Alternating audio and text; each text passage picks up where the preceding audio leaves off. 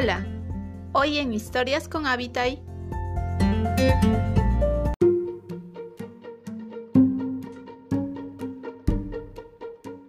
La víctima inocente. Habían llegado tres muchachos a un pueblo. Iban corriendo como escapándose de alguien. Chocaron con una señora a la que hicieron caer. Como la señora estaba de muy mal humor, les dijo que los denunciaría. Los tres muchachos le rogaron que no lo hiciera. A cambio de eso, le ayudarían con cualquier cosa que les pidiera.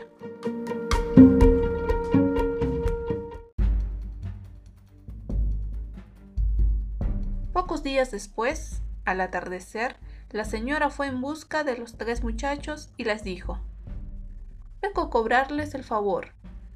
Tienen que ayudarme a desaparecer un bulto. Los muchachos no se sorprendieron mucho y como habían hecho un trato, aceptaron. Cuando llegaron a la casa de la mujer encontraron a un hombre tendido en el suelo que vestía una sotana azul y la cara estaba tapada. Lo envolvieron ahí mismo y se llevaron el cuerpo para botarlo muy lejos. A la semana, la señora volvió a contactarlos para un trabajo similar los muchachos notaron que el hombre vestía igual que el primero, pero no dijeron nada. Se fueron y lo desaparecieron.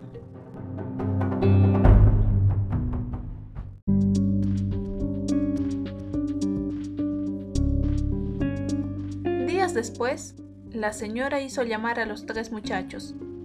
Cuando llegaron a la casa, encontraron a otro hombre tendido en el suelo, vestido como el primero y el segundo.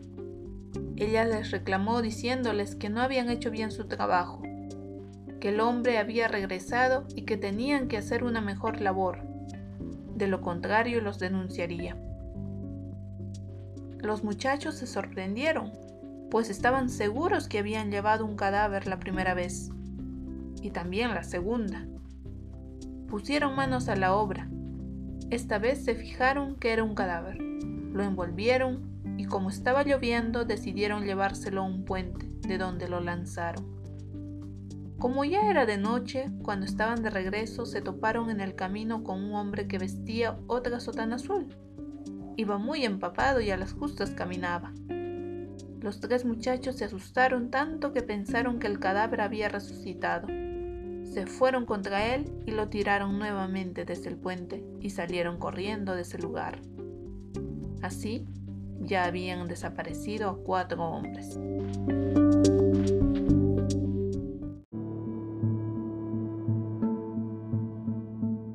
Con el paso de los días, los familiares de estos hombres desaparecidos pusieron la denuncia y las autoridades empezaron a investigar, llegando por fin hasta la señora, quien no negó nada, y aceptando que lo había hecho para robarle su dinero.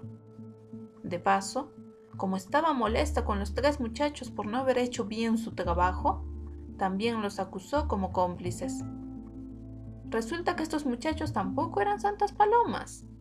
Habían hecho de las suyas en otro pueblito y venían huyendo.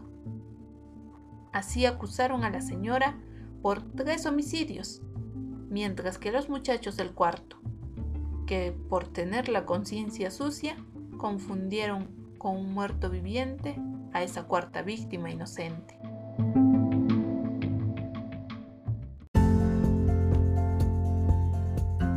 Gracias por escuchar la historia de hoy.